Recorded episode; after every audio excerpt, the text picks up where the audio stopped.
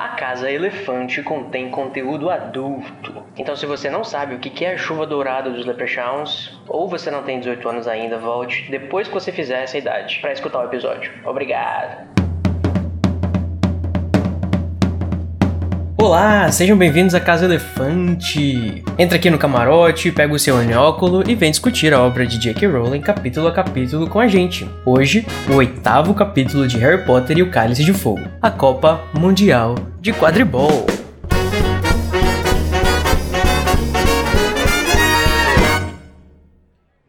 Cuidado com os spoilers. Nossos episódios sempre levam em consideração os acontecimentos de todas as obras do mundo bruxo que já foram publicadas. Então, se você não sabe que tem um escondidinho no camarote do Harry, vá ler tudo e volte aqui quando acabar, tá bom? Eu sou o Junior Code e eu tô aqui no camarote fingindo que eu não sei falar inglês, né? Junto comigo, com os ingressos que ele conseguiu, o Luiz Felipe, que tá hipnotizado aqui com as vilas. Ô, tchutchuca, vem cá. Menino, volta aqui, não pula do camarote. Ah! Olha só quem tá vindo aqui para dar um chute na canela dele, é a Naera Sevisilk, que fez uma finta de Vronsky, pegou o pomo, lacrou. Sou poderosa, né, gente? Profissional. Dá-lhe um chute nesse menino que ele tá muito animadinho a cabeça dele. Muito bem. E hoje, gente, a gente tá aqui com o nosso elenco fixo para falar de quadribol, né? Que aparentemente somos as únicas três pessoas do Caso Elefante inteira que gostam desse tema.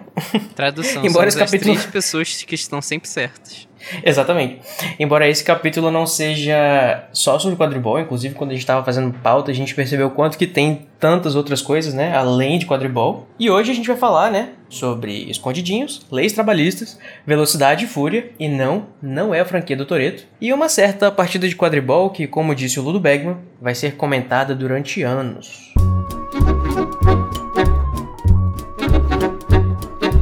E chegou o momento do nosso duelo de resumos, né? Aproveitando aqui esse clima esportivo que está no ar. E nesse momento, o que, que ele é? Né? O, dois participantes vão duelar pelo direito de iniciar a discussão do capítulo, né?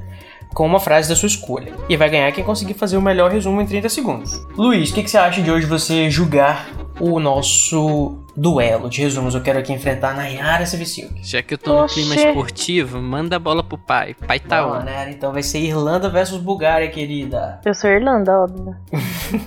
Quando foi você que fez a feita de bronze que pegou como? Mas pode ser em outra partida. Tá certo. Então você vai querer para o ímpar, Nay? Pode ir. Eu quero ímpar. Então deixa eu jogar aqui. Peraí, o dado. Deu ímpar. Muito bem, Nayara. Né? Você vai querer começar? Você vai... Eu quero começar. Olha, gostei, ela tem iniciativa. Nayara Zevizug, você vai tentar fazer um resumo de 30 segundos do capítulo A Copa Mundial de Quadribol em 3, 2, 1. Ah, eles chegam lá no estádio, vão para os seus lugares. Na verdade, todo mundo que tá no estádio vai para os seus lugares. Eles vão subindo, subindo, subindo, subindo, subindo, aí até o camarote, que eles são os reis do camarote. Melhores lugares do show, que no caso não é show, é partida de quadribol. Aí eles veem o Dobby, que na verdade não é o Dobby, é o Wink. É, o Percy tá lá todo chato, tem muita gente lá, e daí tem a família do Lúcio. Acontece a partida e a Acabou, ganha. Acabou. Amiga, você se perdeu. Você subiu tanto que você ficou ofegante. Foi maravilhoso esse resumo, para. Eu amei. Enfim, né? Uma hora vai começar essa partida. Aquele, né? Eu tô rindo aqui como se eu fosse conseguir fazer melhor. Junior Code, você vai tentar fazer um resumo de 30 segundos do capítulo A Copa Mundial de Quadribol em 3, 2, 1. Muito bem, né? Eles vão subindo, subindo, subindo, chega lá no camarote, nos melhores assentos da festa. E aí tem muito anúncio, e aí chega os mascotes, tem Vila pra um lado, tem Leprechaun do outro, e aí começa a partida, tem muitas faltas, é muita violência, é, é quadribol de diversão, e aí o Krum é, pega o pomo, mas não assim a, é, a Bulgária não ganha, quem ganha é a Irlanda, e a, tá tendo um caos muito louco lá, lá embaixo entre as delas e o, e o Nossa, foi muito rápido, acho que foi 10 segundos só. Foi, foi 30 é. segundos, tá louca? A gente tá roubando, hein? Beleza, ó. O, o da Nayara eu achei que tem mais conteúdo do que o do Code. Toma. Porém, o Code foi um pouco mais longe. Mas já que a gente tá falando de livro e conteúdo, já que eu tô nesse clima do filme ter cortado essa parte do livro, é algo que, sim, me deixa bem puto. Então eu vou com a Nayara pra, pra dar valor ao conteúdo. Então, Como desculpa, é Code. Gratidão. Tudo bem, tudo bem. Parabéns, Nayara. É que tinha uma pedra no meio do caminho. Eu peguei o pombo, mas você venceu. Tudo bem. Se você curte o conteúdo do Animagos e quer nos ajudar a continuar produzindo, você pode nos apoiar através do PicPay. É só acessar picpay.me animagos e escolher o seu plano. Com a sua ajuda, a gente vai poder continuar produzindo conteúdo acessível e de qualidade para você. O endereço é picpay.me animagos. Todos tomam seus lugares para assistir ao aguardado jogo entre Bulgária e Irlanda na final da Copa Mundial de Quadribol. Eles encontram uma elfo doméstico chamada Wink, os Malfoys e os outros membros do Ministério. Depois de uma partida cheia de ação, velocidade e violência, os gêmeos Weasley acertam já que a Irlanda venceu, mas Victor Krum pegou o pomo. É isso aí, minha galerinha. Eu realmente percebi agora que eu não falei sobre a Wink, né, no meu resumo. Ela é muito importante. Uhum. A Nayara Vacilou, falou tinha... dançou. Vacilei. Então, Nayara, já que você teve a dádiva de fazer o melhor resumo da noite, diga para nós por qual tópico você deseja começar. O que eu queria falar é sobre o quadribol em si, uma coisa que nessa, nesse capítulo fica um pouco mais evidente. Até para tem gente que não tá nem aí para quadribol, né? Nem, nem liga pro que eu vou falar, mas para quem gosta, sabe, do esporte, ou até para quem já jogou RPG. O que já Oi, jogou de verdade? O sistema de pontuação do quadribol eu acho um pouco falho, porque, por exemplo, nessa partida não aconteceu a vitória da Bulgária, porém eles saíram com a pontuação lá na frente. Então, se fosse tipo um campeonato que valesse só pontos, não fosse eliminatório, os pontos que eles ganharam ia valer muito. Porém, eles só ganharam pontos com o pomo, 150 pontos. O que eu Foi acho só uma pessoa que, fez o trabalho, né?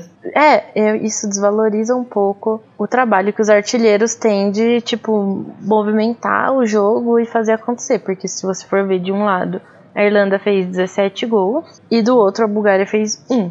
E a diferença de pontos no final é de 10 pontos. Porque a Bulgária conseguiu pegar o pomo, mesmo perdendo, mas. A vitória em si não vem ao caso, sim é como a profissão, vamos dizer assim, de artilheiro não não tem muito assim, né? Tipo, é pra ver, é pra fazer trabalho o ingrato, jogo né, rolar É. até que alguém pegue o pomo. Mas aí no caso, por que, que não faz só uma corrida de pomo? Então, Pois é, menina. É, eu também acho que o que nosso apanhador, né, ele geralmente é super valorizado. As pessoas elas têm aquele aquele apreço pelo, pelo apanhador porque ele tem esse esse potencial de conquistar 150 pontos. Mas assim, como a gente estava comentando uma vez lá no grupo, eu acho interessante que no quadribol, né, por ser tanta coisa acontecendo ao mesmo tempo, acho que ele é basicamente, a maioria das pessoas pelo menos, né, os bruxos veem assim, como você acompanhar o apanhador pegar o pomo. Aí, o, vamos dizer assim, a distração, enquanto ele não pega o pomo, aí você fica vendo a- o- os artilheiros jogando bola para um lado e para o outro e, os, e- e os batedores tacando balaço para um lado e para o outro. Mas eu, particularmente, acho muito mais interessante a questão dos artilheiros e dos batedores, né? Mas, sim, então, é tipo um show antes da, É. da, da conclusão, né?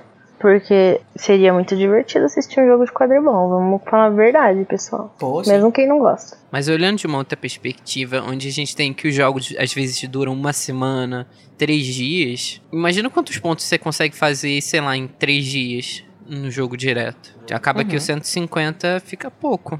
É que a gente tá acostumado a ver esses jogos rápidos de quadribol. Mas quando a gente Não, bota. pois é, mas isso em si, Luiz, também já é um problema. Porque olha só, imagina, tá- o seu time tá jogando dois dias e por algum motivo, sei lá, de moral ou falta de jogadores, o, o- um time tá ganhando já por dois mil pontos. E tipo assim, o cara quer terminar o jogo porque ele tá cansado, mas ele não pode terminar, mesmo que ele queira pegar o pomo, porque se ele pegar o pomo, o time dele vai perder. Então, tipo, é um trabalho. O, o, o, o trabalho do, do, do apanhador, tipo, ele pode ser. Entendeu? Também pra, pra esse lado, ruim. Mas a vida de esportista é ingrata mesmo, meu.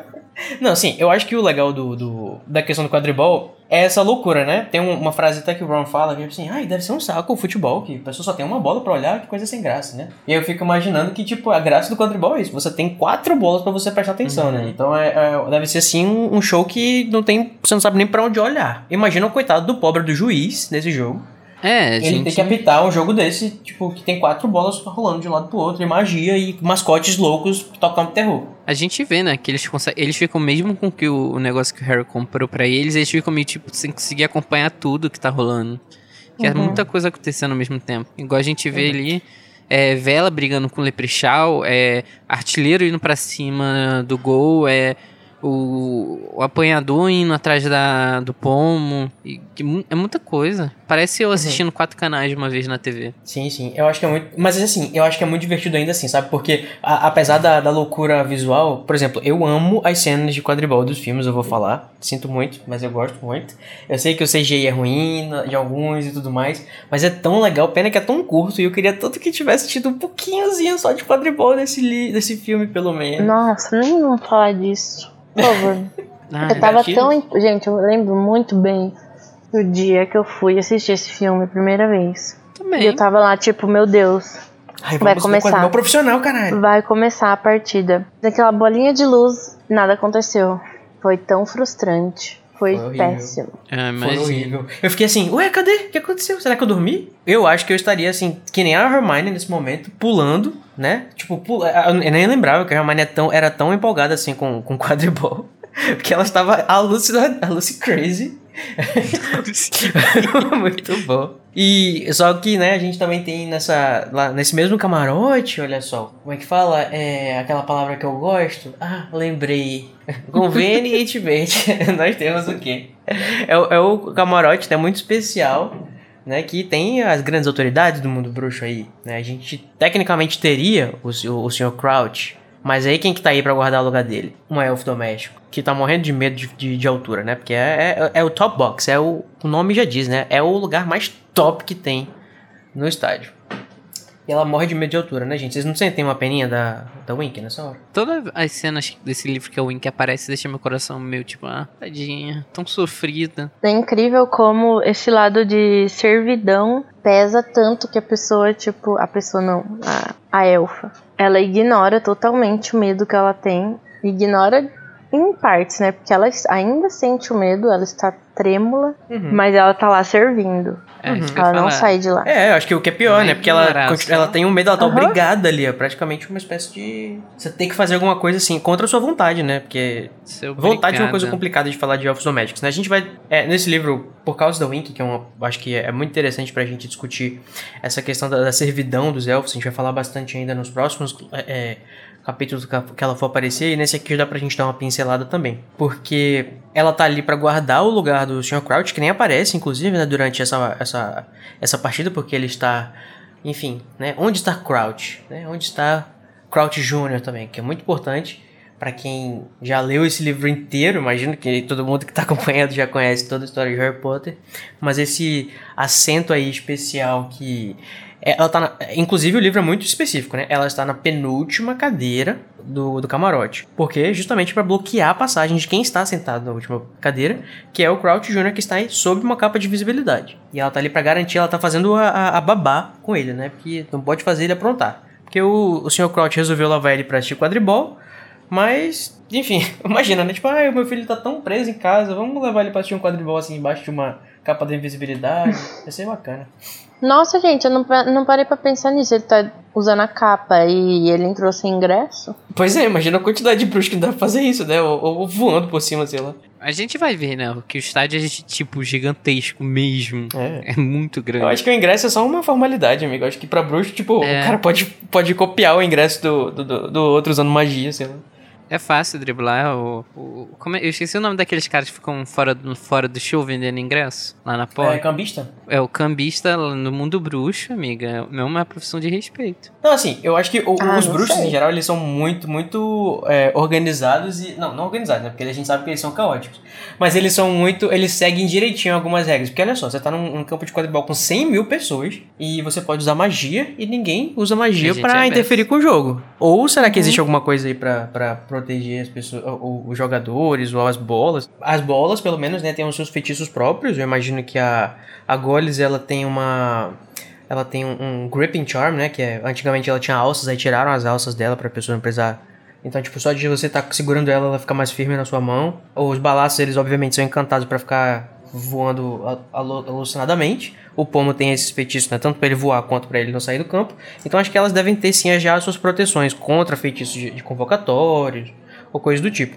Mas os jogadores e o juiz, né, no caso, nesse, nessa própria partida aí, a gente tem é, uma vela jogando, fo tacando fogo na, na, vassoura do juiz, e diz na, na, na narração de que eles voltam para seus assentos, para assentos, né, os, os mascotes. Então imagina que quem tem acesso aos assentos também pode enfeitiçar os jogadores. Ou pode ser que os jogadores talvez tenham alguma proteção mágica ali que eles não. Que eu acho que faria sentido você tá você se proteger, né? Pra não ser enfim, confundido ou coisa do tipo. Será que tem doping no mundo bruxo ou será que eu tô pensando demais nisso?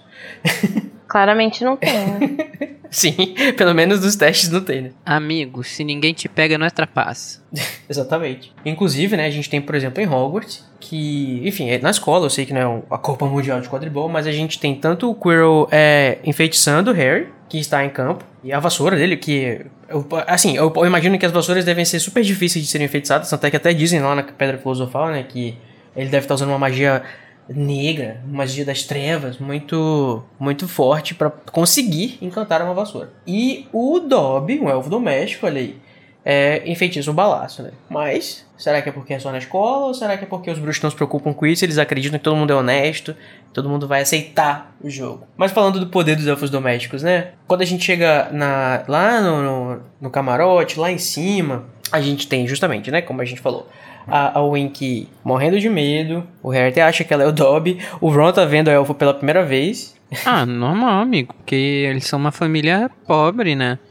Assim, ah, eles não tem condição de ter um elfo doméstico. Eu acho que nunca ter um é uma coisa. Agora, você não, não é. saber, tipo, nada, nunca viu no. É. no você nunca livro, visitou sei alguém, lá. sei lá. Ainda mais que a Molly tem vários livros é, sobre cuidados domésticos em casa. Então, imagino que tem alguma coisa é. falando sobre elfos. Mas também a gente sabe que o Rony não é de ler, né? Então. É, verdade. E, ou então isso é um comentário social foda, né? De que, assim, é, eles são tão irrelevantes socialmente que o Ron, tipo assim, pode até ter visto, mas ele nunca nem prestou atenção. Porque também tem um lance disso, né? De que um elfo doméstico ele tem que ser discreto. O elfo doméstico bom é aquele que não é visto pelas pessoas. Uhum. E a Wink tá lá de babado, o Crouch, né? E ela reconhece o, o, Harry Potter. Será que ela teve alguma reação, tipo assim, de, de desconforto porque ela sabia que o Harry tava ali, sendo que ela tá meio que protegendo o ex-comensal da morte? Que ela meio que age com uma certa admiração falando com ele. Ou vocês não sentem essa admiração do que ela tá dizendo? Eu nunca sinto é, isso dela com o Harry.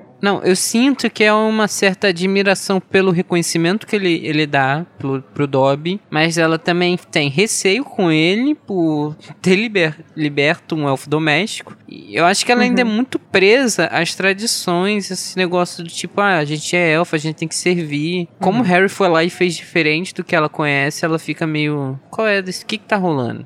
É, eu Entendeu? acho que talvez o, a palavra não seja admiração, mas é o reconhecimento por ele ser o Harry Potter. E, tipo, interessante que ela fala né, o nome do Harry Potter e, e eu tenho para mim que foi justamente a presença do Harry ali e o fato de ele ter escutado o nome do Harry, né, que fez ele meio que dar aquela acordada da, do Impérios, né. E, inclusive, vou avisando, Harry, preste atenção no seu bolso, viu? Cadê sua varinha? De repente, essa varinha aí, vê se ela tá com você, garoto. É, gente, é que nem em estádio, em show, tem que cuidar com o bolso.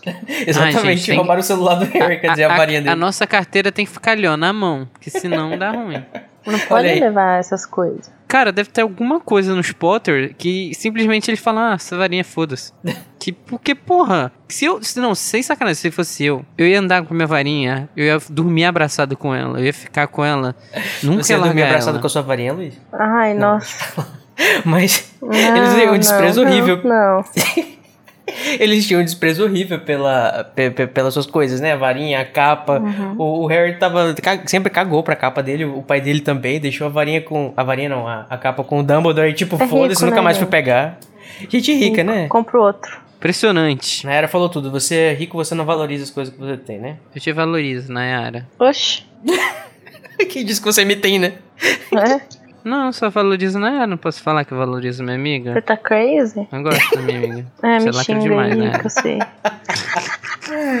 Muito bem, inclusive, né, o Harry, né, que não está prestando atenção na sua varinha mais uma vez, ele já tem a sua reputação e que o precede, né, que a, a Wink já, já se inteirou dos bizu todo com o Dobby. O Dobby, ela, o Dobby já contou pra ela quem que é Harry Potter, que ele liberou ela, liberou não, como é que fala? Ele liberou. Cara, Dobby também é um puta de uma língua solta, te falar um negócio. Pois é, mas não pode ver um, um, um babado que ele já quer contar pra todo mundo. Ele e o Hagrid. Nossa, e- e- eu tenho certeza que agora que ele ganhou a liberdade, sempre antes dele ir pra Hogwarts, ele ficava, pegava uma cadeirinha de plástico, sentava no portão de casa e ficava ali. Ô, seu, seu João! Imagina um, um elfo doméstico, né? Que pode inclusive ficar invisível nos cantos pelo, e descobrindo o segredo das pessoas. Sabe o que eu imagino? O Dobby é aquela pessoa que no trabalho chega e dá bom dia pra todo mundo. Verdade, o extra simpático, né? Comunicativo. O- E chama todo mundo de senhor e senhora. Ah, é. Não, eu acho que ele chama de seu. Ô seu, não sei o É. quê, ô seu, não sei o quê. Ou seria o, o equivalente. O, mas assim, falando sobre o Bizu, né, que ele ficou passando pra Wink, eu fico perguntando como é que ele chegou pra dar essa informação pra Wink, porque, tipo, como é que eles se contatam? E- e- ela trabalha, ele foi na casa dela, ele.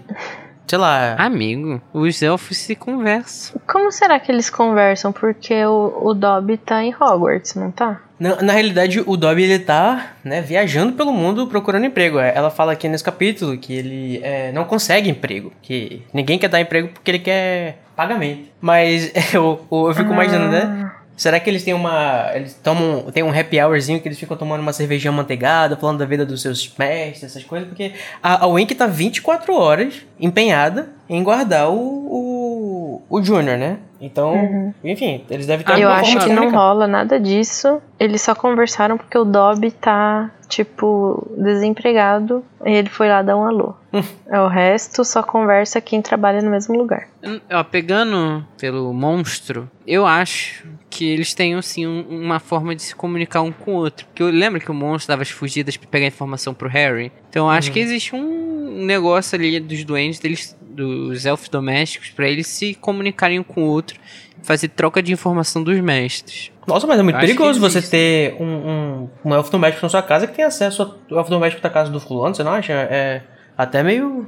É, eu acho que isso não acontece não. Eu acho que o monstro foi um caso à parte. Porque ele tava seguindo ordens do Harry, né? Pegar informação. Não, mas ele tirou essa informação de algum lugar, saca? Inclusive a, a, a Wink. Tipo assim, os, os elfos domésticos eles são seres extremamente poderosos, né? Que eles são subjugados pelos bruxos. E, tipo, só essa questão, de fato, de eles poderem aparatar, né, do jeito deles pra qualquer lugar. Ou ficar totalmente sem ser notado, assim, tipo, ninguém dando bola pra eles ali no cantinho. Ou eles ficaram, ficando invisíveis, tipo, eles dão uma. dão uma, um poder pra eles, acho que muito grande, né? Pena que eles não exploram isso porque eles têm essa. Essa, essa questão da, servi da, da servidão que eles não conseguem se livrar, né? A Wink até fala que ela acha que o Dobby está, tá. que a liberdade do Dobby tá subindo a cabeça dele. Imagina essa frase, gente. A liberdade tá subindo a cabeça dele. E talvez seja até por isso que eles são postos nessa situação. Porque os bruxos sabem que eles são mais poderosos. Uhum. Mas não precisam nem de varinha pra fazer feitiço. Exatamente. Eles, tipo assim, seria uma, uma técnica, uma forma de, de você, né, é, impedir que alguém que pode ser mais forte do que você é, se rebele contra você. Olha aí, burguesia. A burguesia tá Olha fazendo isso há anos, né? Com ideologia. Eu acho que esse negócio do, do vai, sem varinha é um negócio tipo que eu acho que os bruxos, a- os bruxos da Inglaterra, do resto dos países são tudo meio preguiçosos, porque lá na África eles estão fazendo isso daí, ó. Os pais estão um demais, fazendo magia torto e direito sem, sem varinha. Uhum. É, mas eu acho que, é, assim, eu não sei que a gente não explora de verdade como que é de fato a magia dos elfos domésticos, né?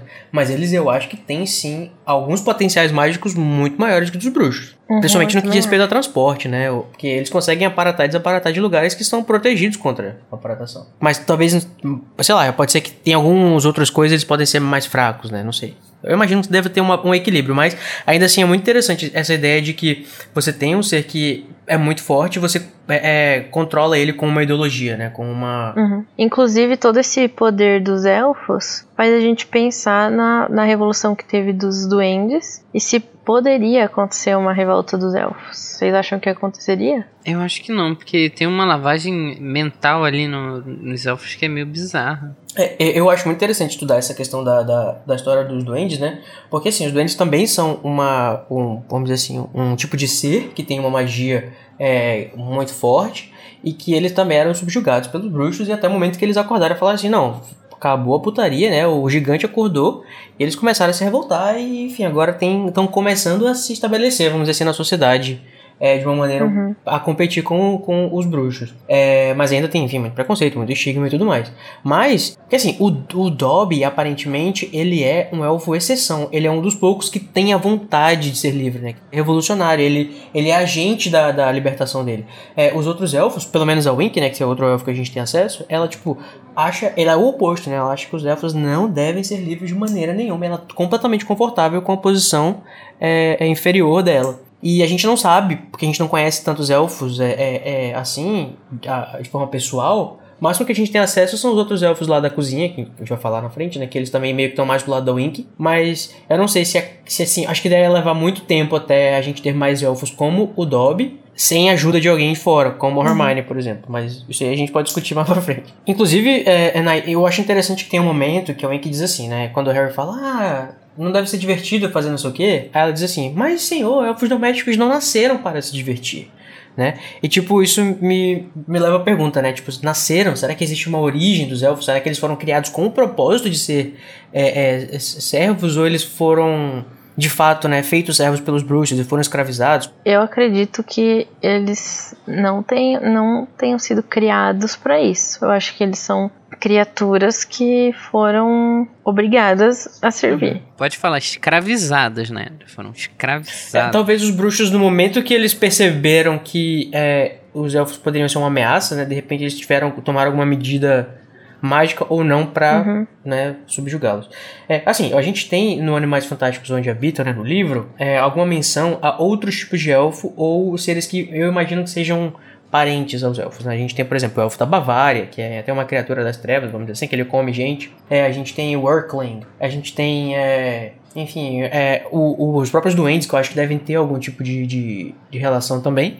E eu imagino que seja uma família, assim, sabe? De, de, de, de, seres que. E eu imagino de fato que, como a gente não tem uma resposta, né, no, no canon, pelo menos que eu conheça, se você conhecer, manda pra gente, né, no nosso, nosso grupinho, nas nossas redes sociais, que não existe uma origem específica para eles, mas que eles talvez sejam essas criaturas que talvez tenham derivado dessas outras criaturas ou alguma coisa do tipo. E aí, quando eles ficaram fortes demais, o pessoal meio que. Não, vocês vão servir porque senão a gente vai. Eu acho que alguém chegou lá e falou: Ó, isso daí vai dar merda, hein? Bora segurar esses elfos antes que eles façam igual os duendes. Pode ser também, a gente não. É. Pode ser também. A Wink, no caso, ela deve pensar dessa maneira porque eles foram condicionados a isso já há muitos anos, né? Uhum. Então, em muitos já tá enraizado esse pensamento. Sim, sim. Eles não conseguem nem pensar em outra possibilidade senão servir ao seu senhor. Uhum. Ela diz, inclusive, que a família dela serve aos Crouch há muitos anos e muitas gerações. Então, é uma coisa assim que vem uhum. de de muito tempo, né? Tem também esse lance, né? De que um elfo ele é meio que o elfo da família, né? Você tem também lá, de repente, o, o Creature, né? O monstro, que os antepassados deles estão lá empalhados também como, como pertencentes à família também. Uma coisa muito bizarra. Uhum. E talvez seja um dos motivos dos Weasley não terem um elfo doméstico. Uhum. Porque, porque, não existe uma linhagem deles. A gente voltar lá na. Eu tô pensando aqui na árvore genealógica dos Black, que tinha um Weasley que foi banido porque ele casou com uma trouxa, né? Então acho que isso, tipo, meio que eliminou ele da possibilidade de ter um elfo doméstico, sabe? Hum. Como e se daí, fosse talvez, uma coisa mais relacionada ele... aos, aos bruxos puro sangue. Exatamente. Sim, é muito interessante, né? Essa questão de o quanto que os, os elfos são conformados ou não, né? Com a sua condição de escravos, né? Eu acho que isso é uma coisa muito interessante pra gente discutir, né? De uma forma bem embasada e séria, é, nos próximos episódios, quando for aparecer o surgimento do, do Fale, né? Do Spill, ou então... É, aliás, Spill não, né? O S-P-E-W. S-P-E-W, eu adorei. Enfim, esse livro tem esse, esse, esse sub, essa subtrama, né? Muito interessante que eu acho que uhum. aborda ah, gente, é totalmente a J.K. Rowling falando abaixa a burguesia, caralho. Mas sabe o que, que eu acho interessante? É que nessa cena o Rony e a Hermione estão ali inseridos e eles não parecem se importar com, uhum, com a servidão dos elfos, inclusive a Hermione, que a gente sabe que eu, já mais pra exatamente. frente ela vai se incomodar muito, mas agora parece que ela não nem parece que ela viu a Wink. Aham. Uhum.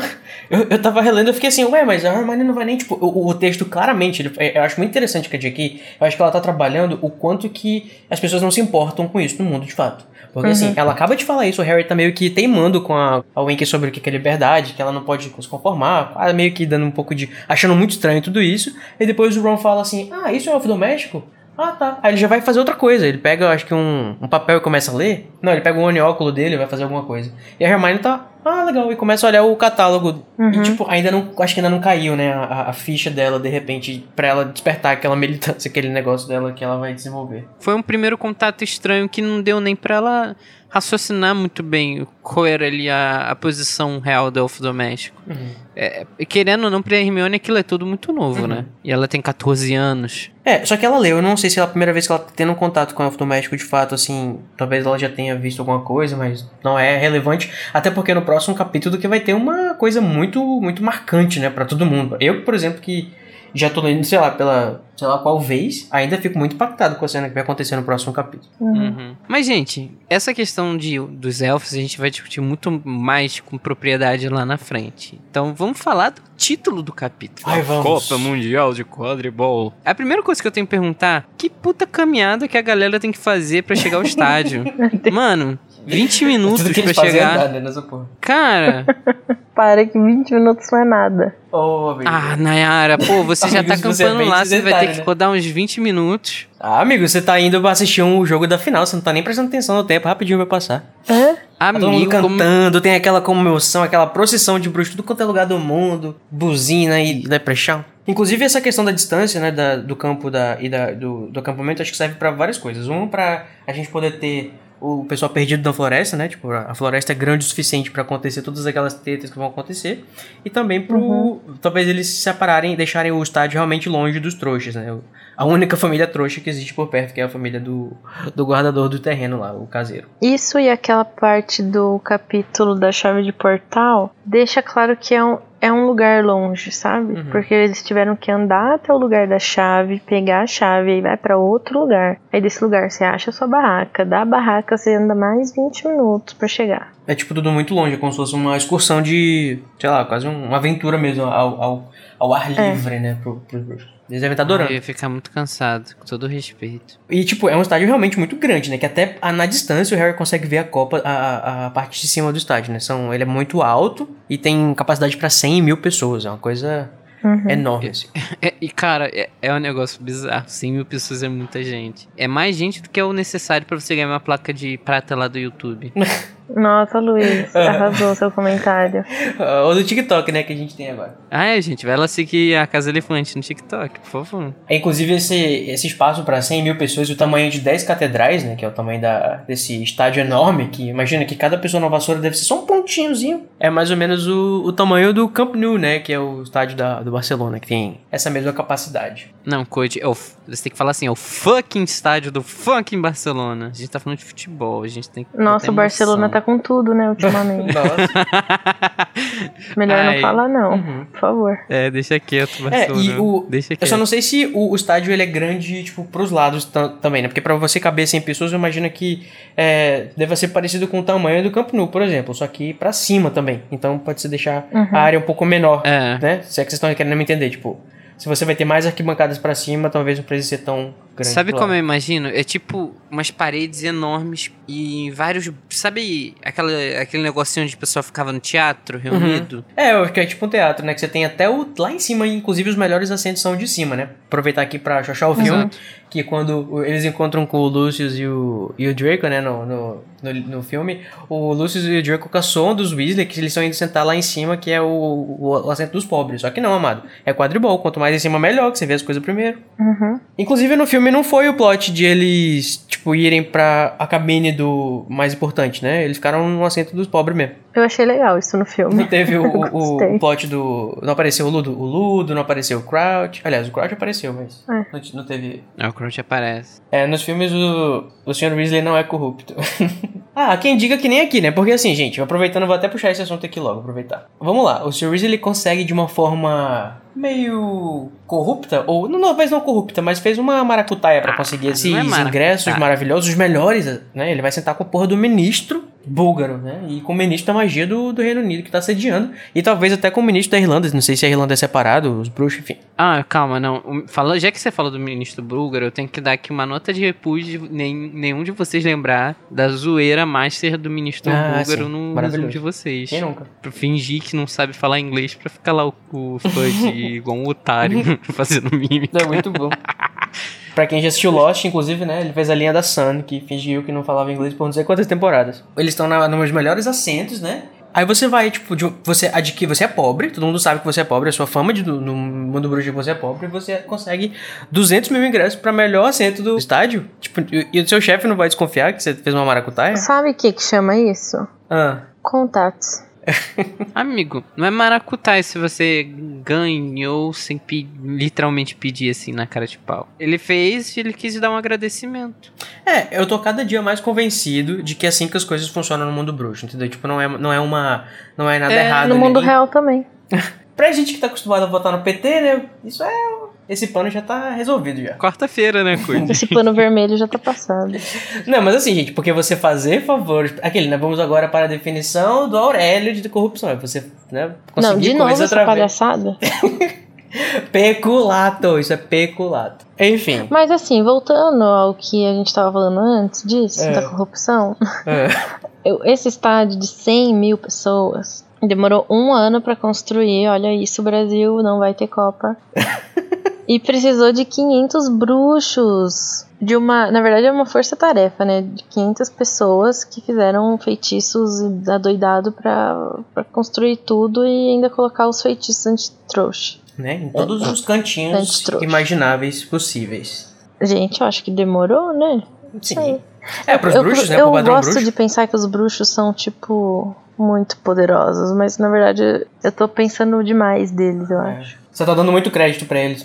O, o, eu acho interessante que, assim, é, é engraçado que você tem essa ideia, né, de que... Eu tava realmente pensando depois do último episódio que eu escutei, que falaram que os bruxos têm as suas arenas de quadribol. Eles têm o quadribol, uma season de quadribol todo ano e tal, e eles não têm as arenas que eles costumam já utilizar? Ou será que todas elas eram pequenas o suficiente pra não, pra não caber a todo mundo? Enfim, será que eles sempre reconstroem, sempre ficam procurando um lugar é, isolado pra fazer e desfazer as coisas? Interessante. É, eu acho que cada time tem o seu. Não acho que seja um estádio, né? É um campo. É tipo o Boca ou então o, o Campo Nou do Barcelona, tipo, tem o seu, a sua sede. É, não, eu acho que cada, cada time tem o seu, mas não é o suficiente pra você sediar um evento desse tamanho, sabe? Uhum. Porque eu imagino que até não tenha. Tipo, um jogo nacional não tenha tanto público quanto internacional. Não, é basta pegar a gente aqui pelo que a gente passou na Copa do Brasil. A, a gente, Brasil, é um país majoritaria- majoritariamente amante do futebol e a gente precisou construir estádio. Ó, seria mais um caso aí, então, dos, dos bruxos copiando os trouxas ou vice-versa, sei lá, porque a gente também tem, né, meninos, aqui no nosso jogão do domingo, né, apresentado pelo Galvão Bueno, a gente tem uma publi, ou publi, ou como você quiser dizer, do, do Trapo Belo, Boda Mágica, né, que tá anunciando lá. Eles, vocês perceberam, meninas, que eles abriram uma nova franquia, né? A gente tem o que agora? aqui? Em Londres, Paris, Hogsmeade e Araraquara. É, mais próximo de você, tá abrindo mais do que, enfim, qualquer marca que, sei lá, Posto Piranga, quando você vira a esquina tem um novo ali. Esse lance foi tão bonito quanto pintar com Lux Color. Olha aí, fazendo aquela publi marota, né? Native Caraca, Ad. Code, você me fez rir tanto que lembrou o TikTok da Casa Elefante, amigo. Muito obrigado. Nossa, Isso aqui é uma publi bem caralho. posicionada. Mas assim, ó, gente, vamos voltar aqui pro Foca, Foca comigo, em outras pessoas que estão nesse camarote. Vamos. Fora o rei do camarote. É Percy Weasley, que tá sempre puxando o saco do Fudge. E o Fudge tá todo amiguinho do Harry, né? Como se nada tivesse Uhum. acontecido nunca, jamais. Pois é, Todo menina, fofo. cara de pau dela. Best friends forever. E, e, gente, o Percy, coitado. Coitado não, né? Ele. A, a J.K. Rowling às vezes ela Ah. exagera com ele também, né? Que ele foi fazer uma reverência pro Fudge e quebrou o óculos, entendeu? Eu acho que a gente colhe o que planta. Ô, Rowling amada, dá, dá, um, dá um break pro menino, né? O bichinho só tá querendo agradar. Eu acho que vocês estão com pena demais. Inclusive nesse camarote, né, a gente tem o não só o Fudge, como algumas autoridades do mundo e tal, e o Harry ele é reconhecido pelo pelo ministro da magia búlgaro aí que o, que o Luiz disse que tava trollando o, o Fudge a semana toda, eu imagino, talvez a competição toda. É, eu acho que o Fudge mereceu mesmo ser feito de otário, ficar gesticulando e tal. Eu, inclusive, reizinho esse ministro búlgaro, né? Ministrinho, reizinho. ele reconhece o Harry e ele fica apontando pra cicatriz do Harry. E é interessante a gente imaginar o impacto que o Harry tem no mundo bruxo como um todo, né? Ainda mais nessa escala internacional aí. que, tipo, todo mundo conhece ele pelo fato de ele ter sobrevivido a uma morte, né? Talvez, aliás, a única pessoa conhecida a sobreviver. E, ou talvez seja pela questão de que ele ajudou a livrar o mundo do, da ameaça do Voldemort. Eu acho que é as duas coisas. Ele foi uma pessoa que sobreviveu a um feitiço que ninguém sobrevive, né? É porque o Voldemort, ele não era uma ameaça para os outros países, né? Até o momento que o Harry derrotou ele, ou já era. Ele já tava começando também a fazer suas franquias, que nem o Trapo Belo, Moda Mágica. Não, é que eu imagino que, tá, pra, para os, os bruxos dos outros países não seja tão grave, mas como a gente tá falando do ministro búlgaro, É. ele deve saber da situação, Hum, né? me- me- pelo menos uma iminência. ameaça em algum país, eu imagino que eles devem, devem todo mundo saber, né? Porque vai que o cara escapa para outros países, sei lá. É porque o, o, o Grindelwald, né, ele era muito temido pelo fato de que ele tava realmente expandindo e tudo mais. E o, o Voldemort ainda tava, acho que, no processo de início. Ele tava primeiro ainda tentando subir no Reino Unido para depois conquistar o mundo. Mais uma pessoa que estava, né, nesse camarote, quem é? Quem que o Harry teve que aguentar a companhia por todo esse tempo também, né? Por mais que ele tivesse ficado mais de escanteio. Ele mesmo, né? Malfoy, fudido. Outro fudido junto lá com o Fudge. Que foram lá, Cansado. Teve, não teve treta com o Arthur dessa vez, infelizmente, porque eu queria muito que tivesse tido um, um barraco nesse camarote. E quem tava lá também com ele era a mulher dele, né? Inclusive, Narcisa gosta de quadribol, né? Ou então tava acompanhado só pela família, não sei. Só, Tava só- só fazendo um social. E eu, eu amo a descrição que, tipo, é, ela era uma mulher. O Harry, tipo assim, o Harry vê uma mulher que parecia que tava sempre sentindo um cheiro desagradável. Sabe aquele negócio de nariz assim, tipo. Hum. Eu imagino a Narcisa uma versão da Tia Petúnia, sabia? É verdade, tem um pouco a. a aquela É. cara assim que tá sempre com nojo, né? A famosa cara de cu. Uma coisa que eu fiquei curiosa nessa, nessa parte é porque parece que o ministro não. Assim, aparenta não conhecer o resto da família do Lúcio. Uhum. Só que o Lúcio, ele, querendo ou não, é uma, uma- de uma família influente no ministério, né? Uhum. Ele tá sempre envolvido nas questões, assim, tipo, faz doação, essas paradas. Claro que não É. pra fazer o bem, mas, né, só pra, pra dizer que fez. É, ele é do conselho ou de Hogwarts, ter uma né, influência.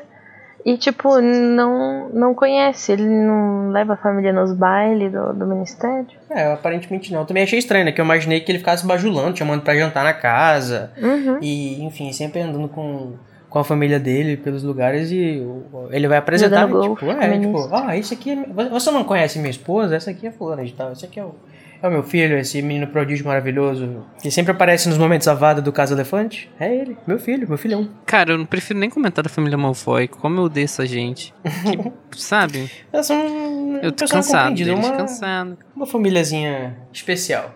Aquele, não, não vou estar passando pano para o Malfoy, impossível. Chame outra pessoa. Tá, mas vamos, vamos esquecer do Malfoy. Eu não, não, não aguento. Não aguento. Eu odeio os Malfoy. Vamos falar, vamos falar de coisa boa. Vamos falar da Copa Mundial de Quadribol, Code. Code. Tô usando foto do Harry Potter de bandeirinha do Brasil de perfil no Facebook, amigo. Você não, tá no, Hum. não tem noção do clima. Mas, já que a gente tá falando de Copa, gente, eu não entendi o cálculo.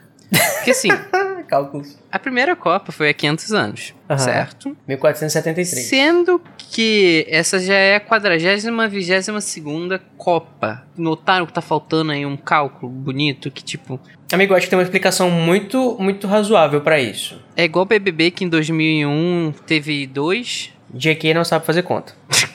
Pode ser. Ai, Good, não, ela sabe. Ela Ou perfeita. então as Copas eram anuais, né? Por muitos anos, aí depois elas começaram a ser de 4 em 4 anos. Porque essa é a questão, né? Tipo, você tem as últimas Copas que aparecem, inclusive a, Dini fazendo a cobertura, ou então anúncios no site de quando teve Copa, não sei o quê. Elas são de 4 em 4 anos, que nem as nossas Copas. Só que não dá pra ter sido de 4 em 4 anos por 500 anos de história, sendo que essa é a quad- quadricentésima vigésima segunda. Faltou aí uma matemática mesmo, eu acho. Ou eles usaram vários viratempos e fizeram várias Copas interdimensionais em outras... Ah, não.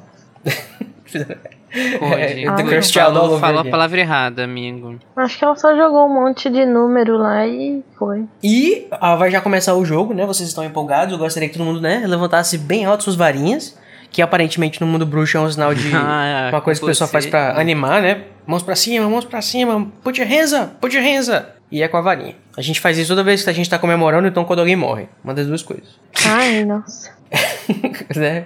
Escalated quickly. E vai começar agora a nossa quadricentésima vigésima segunda final da Copa Mundial de Quadribol, né? É a hora dos nossos mascotes entrarem. Tapem os seus ouvidos, meninos e pessoas que se sentem atraídas pelo gênero feminino, tutupom, porque está chegando no nosso estádio agora uma caravana de velas Nayara, segura o Luiz que ele vai pular. Nayara, pelo amor de Deus. Nem ligo. Se joga, né? Se joga, amigo, vai fundo.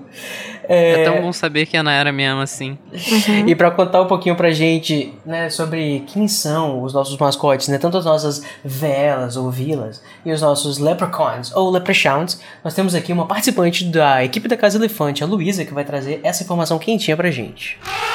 Olá, pessoas! Eu vim aqui aprofundar um pouquinho para vocês os conceitos de Veela e Leprechauns. Começando pelas Veelas, que são seres mágicos femininos, que têm a habilidade de enfeitiçar os homens, encantar eles, deixando eles meio bobos até. Especialmente quando elas ativam o charme delas através da dança, pela qual são bem conhecidas.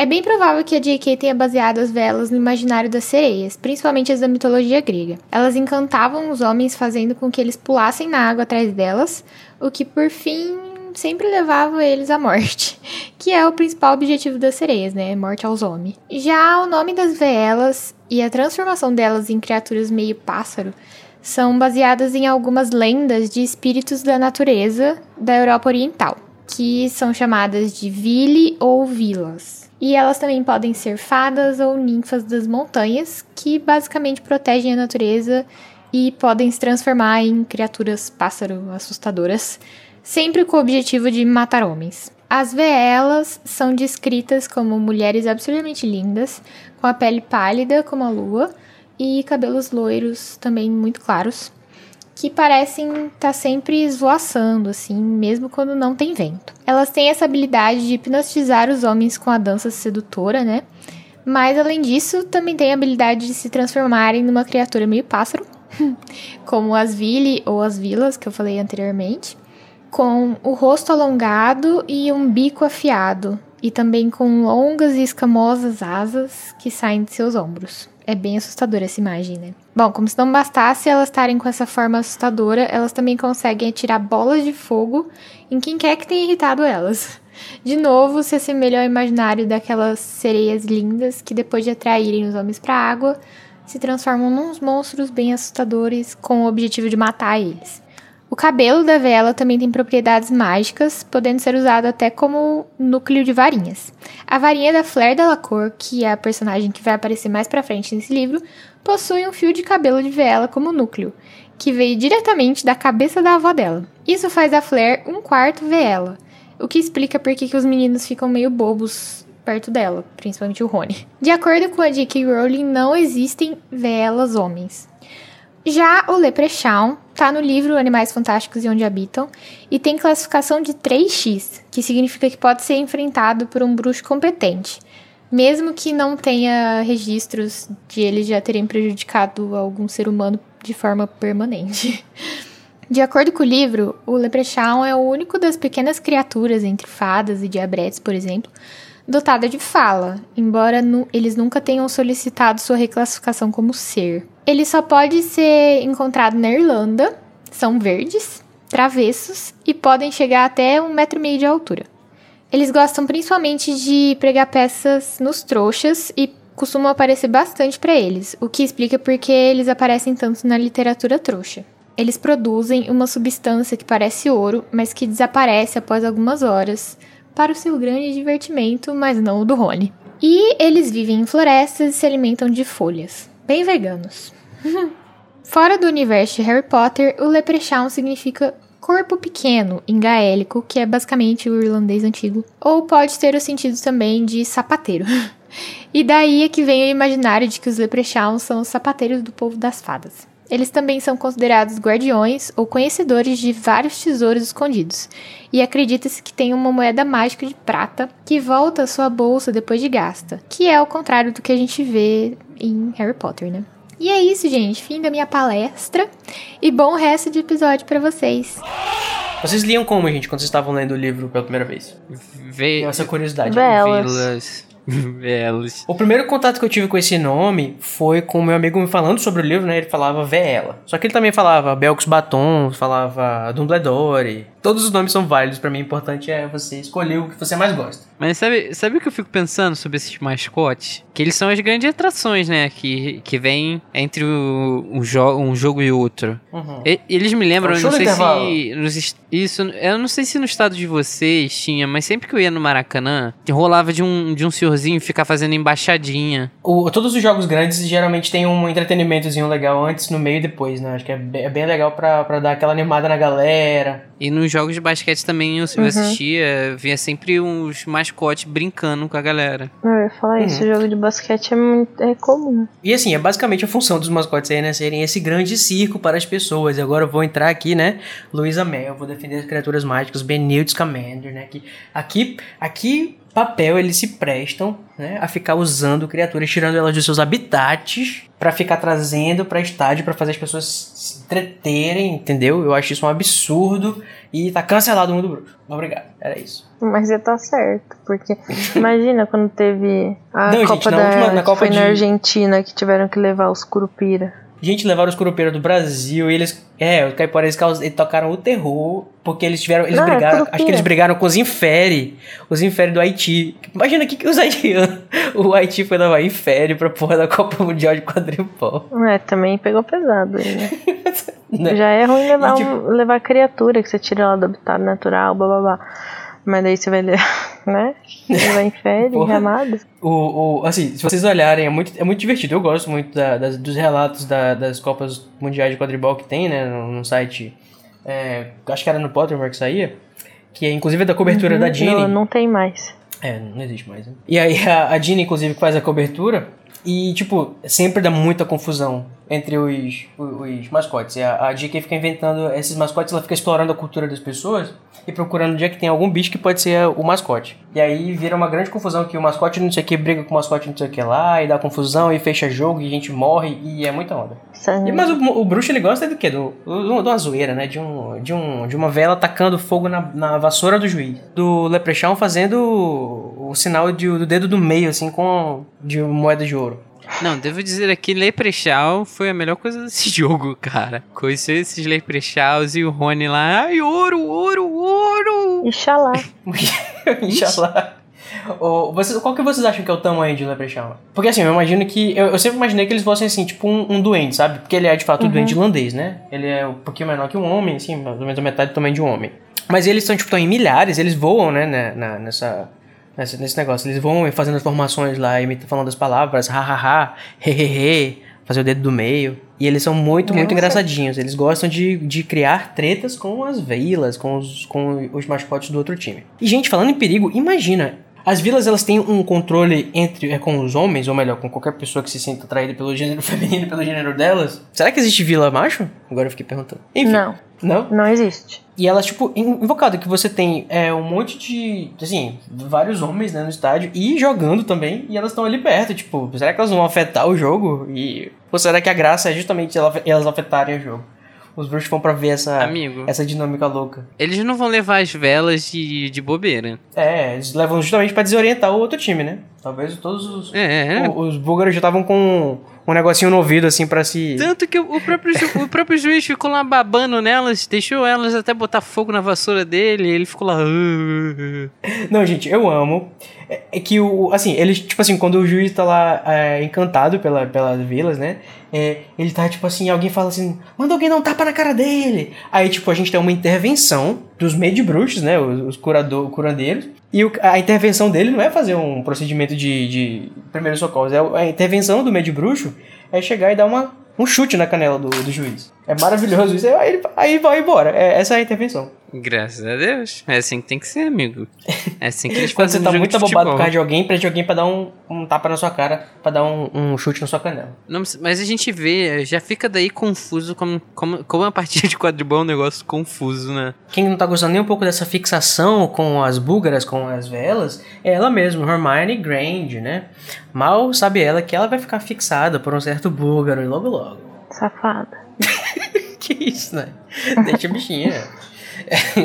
O Codinho, é, eu sei que isso é do nada, até não tava na pauta. Hum, Como, o que, que Vitor Krum tá fazendo lá na seleção da Bulgária? Se ele ainda, sabe, não é nem maior de 18, ele ainda tá no colégio. O que ele tá fazendo ali, Então, sabe? na realidade, maior de 18 não importa, porque no mundo bruxo é 17, né? E tudo importa. E assim, ele é tão maior de idade que ele, ele, ele entra na, no torneio entre bruxo. Então acho que ele é legal pra jogar. Só que eu só não acho. eu- assim, inclusive eu acho que é por isso que ele é tão famoso. Porque talvez ele seja. Sei lá, ele já é o, o cara da seleção, sendo que ele acabou de fazer 17 anos, sabe? Que eu imagino que seja a idade dele. Porque assim, ele já é estabelecido. Quando a gente chega na, na- no acampamento, a gente vai ver todos os búlgaros meio que enfeitando as suas. as suas as suas tendas com a cara dele, como se ele fosse a única coisa que tivesse no time. Porque de fato é, né? Ele é a única coisa que presta no time da Bulgária. Mas, se ele já tá, tipo, estabelecido desse jeito, eu imagino que ele já deva jogar há bastante tempo, né? Talvez ele tenha se destacado bastante em Dumstrang, jogando quadribol. E aí ele já ficou maior de idade e já foi jogar no, no time. Se é que precisa ser maior de idade pra jogar no time da seleção, né? Não sei como é que funciona isso no mundo bruxo. Eu achava que só precisava pelo menos ter terminado a escola, né? Mas que foi a- até Não, eu acho que eles devem dar um jeito de ele. eu Não sei se Armstrong, por exemplo, não pode aparatar, pode ser que lá dê pra aparatar. Ou então eles devem ter todo um, um É esquema o de. mundo fazer mágico, ele- essa é a de realidade. Esse clima de quadribol é bom por causa disso. Tá todo mundo empolgado e foda-se, sem, não tem regras. É tão empolgante que a própria Hermione tava vibrando de dar pulinho. E será que era porque ela viu o Crumb? Mas sabe um negócio que eu senti assim de falta? Eu não vi nenhum comentário sobre a Gina. E a gente sabe que a Gina é, é amante do quadribol ferrenha. menino. É, e ela gosta muito de quadribol. Eu imagino que ela também ia estar super empolgada, né? É aquele personagem que não tem fala, sabe? Que fica ali no fundinho, assim. Junto que nem o, o, o Bartol Crouch Jr. que tava no cantinho ali, assim. Ninguém presta atenção nele. É uma pena isso acontecer, a Gina ser esquecida no churrasco, exatamente nesse jogo onde tá com time irlandês simplesmente virado no giraia. Os caras estavam Não, sim, eles são muito bons. né? Inclusive, é interessante que quando eu tava lendo o capítulo, acho que dois capítulos atrás, quando os, os gêmeos fazem a, a, a aposta deles, eu fiquei assim, ué, mas será, como é que eles acertaram uma coisa tão difícil na minha cabeça, né? Que era você, você adivinhar que o, o, o, o time que ia pegar o pomo não ia ganhar o jogo. Eu achava que era uma, uma, uma, uma, uma aposta muito ousada. Só que na realidade, quando você vê o time irlandês jogando, você percebe que eles são realmente muito bons. E sabe, só quem não é bom realmente é o artilheiro deles, que é uma merda, que ele, enfim, caiu no, no chão várias vezes e... é, enfim, e o Crumb é muito bom, então, tipo assim, faz muito sentido que o time, como um todo, ganhe e o Crumb pegue o pomo. Então, a, a- a própria JK falou numa entrevista que alguém perguntou pra ela, né, como que os gêmeos adivinharam exatamente o resultado da partida. Ela falou, bom, qualquer pessoa que observasse quadribol saberia que o, que o, que o time da Irlanda era muito bem entrosado, eles eram muito bons, exceto o apanhador, e o Crumb era muito bom. Então, só Exato. quem não sabia disso era o, o, o Ludo Bagman, né, que comenta quadribol há muito tempo. Mas tudo bem. Porque ele fala que, o era inesperado. Ele tava assim, na então. emoção, amigo. Ele tava na emoção e ele não confiou nos, nas habilidades do Krum. Krum, esse que é um baita de um cuzão. Pois é, você acha que foi cuzão o, o fato de ele ter pegado o pomo mesmo assim, e sem esperar o time fazer ah, mais, mais gols? Será que eles iam fazer mais gols? Ou será que ele tava meio que impedindo o time dele de fazer um papelão pior ainda? Eu acho, eu, Luiz Felipe, eu acho que ele fez o melhor, que foi o jogo saiu 170 a 100 a 170 a 160. Eles estavam muito à frente. Não tinha é. como a, a Bulgária alcançar. Se tu tá vendo que os teus artilheiros estão fazendo 17 gols, e o time fez um, e parece que o negócio continua ainda e tá tendo muita falta, eu acho que foi legal da parte dele meio que ter chegado perto, pelo menos pra não ficar tão feio, sabe? Pra não virar um 7 a 1 Exato, Ele- falou, vamos parar aqui, chega- vamos. eu- inclusive, se fosse aqui no Brasil, eu fico pensando, por que, que o pessoal que tava na porra da arquibancada não saiu, assim, invadindo o campo, falou, acabou essa porra. Quando fosse no quarto gol já, chega, chega, tá bom já, obrigado. Se fosse torcida do Flamengo, tá- já tava assim, ó. Ei, juiz, vai tomar no cu. Ei, não, o juiz, inclusive, estava nesse momento muito empolgado com as vilas. Vamos dizer que o, o, o juiz, ele tava com o rabo pegando fogo. É verdade, não deixa de ser. Mas assim, o, o- eu acho interessante que, assim, já tava num ponto, né, que assim, é, é aquele clima de final, todo mundo muito competitivo, várias faltas acontecendo, a gente tem, inclusive, a- a- a- o mundo criado, né, essa construção de um mundo que tem vários nomes para tipos de falta, ou nomes para tipo de movimento, e posições e formações, eu acho muito legal, enriquece bastante, eu acho, a, a narrativa. Você tem, por exemplo, uma das, das dos movimentos, né, de passe entre os, os jogadores que é, inclusive a, a- o pessoal da, da revisão ali, etc., erraram, porque assim, tem, uma, tem um passe que é assim, você tem um artilheiro, né? E o artilheiro tá com a goles. Aí todos os outros artilheiros, eles vão seguir esse que tá com a goles pra roubar a goles dele, né? Só que aí ele simplesmente joga a goles, ele solta e ela vai pra um artilheiro que tá lá embaixo esperando já pra marcar. Que isso se chama a manobra de ploy. Só que no original, essa isso chama, se eu não me engano, é Parslov's ploy, que é o a manobra de Parslov, né? Aí o pessoal da, da tradução traduziu a manobra de manobra. Traduziram a palavra errada na hora. Tipo, e também tem aquela questão da finta de Ronsky, várias outras é, outras jo- jogadas que eu acho super legal pra você criar, Que né? a gente viu existe. bastante no, no último livro, a gente vai rever no sexto, que eu também acho que enriquece muito mais. Uhum. E tem o livro, né, do quadribol, que eu acho É, que também. Foi, foi escrito depois, se eu não me engano, desse quarto aqui já. Então acho que depois ela já tinha criado tanta coisa interessante na cabeça dela sobre esse mundo de quadribol. Ela falou, ah, vou escrever um livro sobre isso pra colocar todas essas minhas anotações aqui, não perder elas. É um negócio tão louco que o próprio Bagman, quando acaba a partida, ele fica. Nenhum de nós esperava uma coisa dessas. Menos, menos os gêmeos, né, que esperavam. Menos os gêmeos, né? Eles esperavam Menos os exatamente isso. E inclusive ganharam uma bagatela de zero galeões, né? Porque o Beckman é um é, caloteiro desgraçado que não quis pagar eles. Mas acho que isso vai ficar pro próximo episódio. É, vamos pro próximo episódio. Depois a gente sente raiva do Beckman. Muito bem, gente. Então, depois dessas grandes emoções, é momento para fortes emoções de ódio, né? E de amorzinho depois. Mas vamos começar com ódio. No nosso momento Avada Kedavra.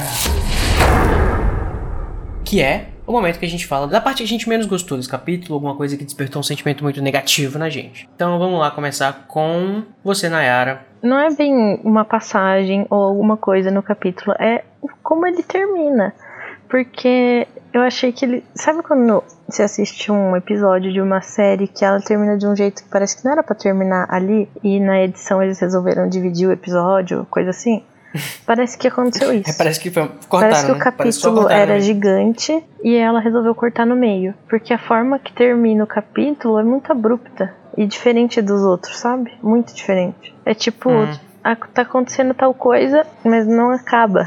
Sei lá, parece que não tem fim. É igual o- ao último filme lá do Crepúsculo. Nossa. Assim, eu acho que também podia ter alguma menção que já tava acontecendo alguma coisa. Já, já tava tendo algum tumulto lá fora, né? Só que realmente o tumulto só vai começar depois, então não sei se realmente era o melhor momento pra ter acabado esse capítulo. Mas é isso aí. E Luiz, qual que é o seu momento, Avada Kedavra? Como não pode faltar, vai para a família Malfoy, que simplesmente virou pro Arthur e falou: Hã, o que, que você tá fazendo aqui? Eu acho que você precisa vender a sua casa pra conseguir um camarote desse. Ah, vai Ele tomar no teu né? Ele cu, fala que irmão. inclusive nem a casa deles ia dar pra comprar o, cama- o, o assento. Nossa, que ódio, que ódio. Inclusive o Ron fala depois, né? Esses aqueles babacas, idiotas. Muito bem. E pra mim, né, o meu momento Avada Kedavra, eu fico, assim, gente, eu tenho muito, eu fico muito triste pela Wink e todas as, as coisas que ela fala sobre ela no, sabe? Só o fato de ela, nossa, partiu meu coração quando ela fala assim, a Wink é bem mandada. A Wink é um bom elfo doméstico. A Wink faz direitinho o que manda ela fazer. Tipo, É o fato de ela se orgulhar de ser bem mandada, sabe? É uma Hum. e, tipo, tem muita gente que tem essa, essa mentalidade também, sabe? Sei lá, é, é bizarro. Enfim, é, eu fico muito triste com isso, não é nem com raiva, triste mesmo. Então, pra gente, né, afastar essa tristeza, vamos chamar aqui um patrono pra iluminar no nosso momento Expecto Patronum!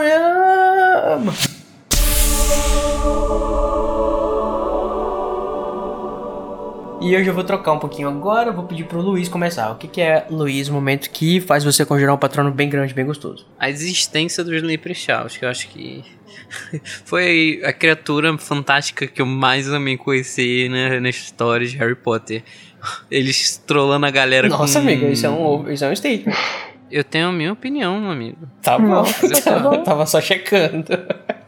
É porque eu gosto muito da, da mística dos Leprechauns, porque são os baixinhos que estão zoando todo mundo e fica, ah, pega o ouro, ah, não era ouro, otário, ah! Eu, eu, eu, eu gosto deles. Eu, eu gosto desse espírito. Bem trickster, Não sei né? se. É, eu não sei se, se vocês gostam, mas eu acho. Eu gosto de gente assim. O, Leper, o Leprechaun, né? O Leprechaun, ele é, Leprechaun, ele é uma figura trickster, né? Ele é uma, do, no folclore, ele é uma, uma criatura que causa, faz as pessoas, enfim, prega, prega peças nas pessoas e causa Ele é o. Curupira lá de fora. É, ele é Uhum. o Saci, o, o, o Curupira nem tanto, porque o Curupira ele é mais de, É, ele chega a ser porque ele confunde as pessoas na floresta, né? Mas o Saci, É. que chega em casa e amarra pano de prato e não sei o que. É, esse é o, é o lepre, Leprechaun. É Leprechaun, né? Que fala em português. Leprechaun. Leprechal, pronto. E você, Nayara, qual que é o seu momento Expecto Patron? Você também acha que o Leprechaun é a melhor criatura mágica do universo de J.K. Rowling? Não. Olha, Code, é minha opinião. Eu sei. Não, eu te o meu patrono vai, na verdade, pra partida em si que a gente acompanhou nesse capítulo, porque eu acho que é, é muito diferente das partidas que a gente vê em Hogwarts, que tem, né, treta e tudo mais, mas não tem pancadaria, sangue Sim. e pessoas quase morrendo, sabe? É muito, é um nível, tipo, adulto mesmo do quadribol. Acho É muito interessante. Quadribol para maiores, de, para maiores de 18 anos. Muito bom. E pra mim, qual que é o momen- meu momento patrono? Qual foi a coisa mais gostosa, divertida de assistir? Também, acho que foi o, o fato de ver uma partida. Mais do que a, a partida em si, é justamente todo esse caos que, que, que, que dá esse clima de, de esporte, sabe? De, de zoeira acontecendo e os mascotes, enfim. Esse clima de dedo no cu e Isso, gritaria, dedo no cu e João gritaria, corre. e, o, e os Leprechaun mandando dedo do meio pras velas, que pisoteia o cara que caiu da vassoura. Enfim, é uma grande. É uma grande sketch de humor, assim, eu, eu acho muito gostoso. E além disso, a gente tem uma construção de um mundo muito grande. No início, a gente é apresentado a ideia do, do que, que significa liberdade pros elfos domésticos. Isso passa até meio despercebido, mas a gente vai construindo isso na, a gente pouquinho a pouquinho, que é. Parece que não vai ter isso, sabe? É, é- parece que o capítulo ele te dá muito mais do que ele propõe. E eu acho muito legal isso.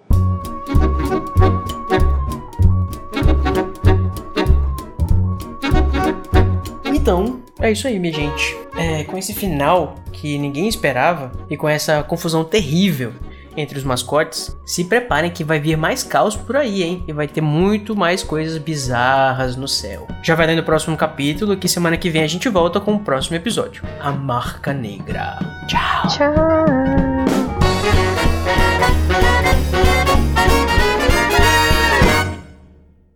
Olha aí, mais um caso dos bruxos imitando os trouxas, ou vice-versa? Porque a gente tem aqui o caso de quê? Anúncios esportivos, anúncios de marcas, né, no- durante os jogos. Olha aí, você tem anunciando daquela publi maravilhosa que Publi. aparece no jogo de domingo, o Falcão apresentando, né, a Brahma. Falcão. Falcão não, é Falcão, Gavião. É tudo bicho. Galvão. Acho que essa vai pros bloopers.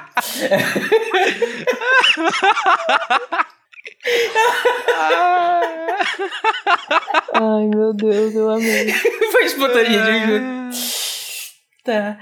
Ai, Onde é que eu tava? Peraí, vou repetir tudo.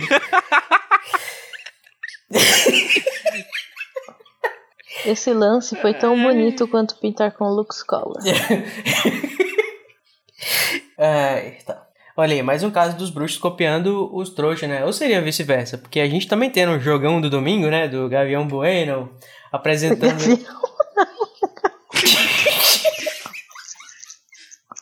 Não é gavião, mas ele tem uma cara de gavião com aquele nariz dele.